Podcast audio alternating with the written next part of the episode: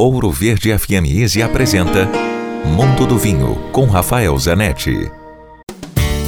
Hoje eu vou falar de novo sobre a harmonização de vinho e comida japonesa, comida japonesa fria, sushi e sashimi. Já dei algumas sugestões aqui dos vinhos brancos e alguns vinhos brancos que combinam com comida japonesa.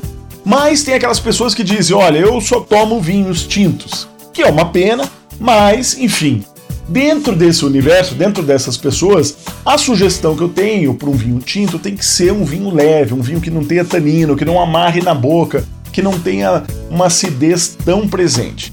E aí a gente pode ir para duas uvas: a uva Pinot Noir, a rainha da Borgonha na França, que faz alguns dos vinhos mais caros do mundo, ou então outra uva francesa, também da Borgonha, mas bem no sul da Borgonha, que é a uva Gamay, que faz o vinho Beaujolais. Aí é minha primeira opção de vinho tinto. Se você precisar e quiser mesmo um vinho tinto com sushi e sashimi, vale uma, um vinho Beaujolais, porque tem uma relação preço-qualidade muito bom, são muito fáceis de, de tomar, leves, você pode até resfriá-los um pouco.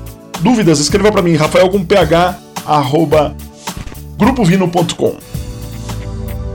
Se beber, não dirija. Quer ouvir este e outros quadros exclusivos?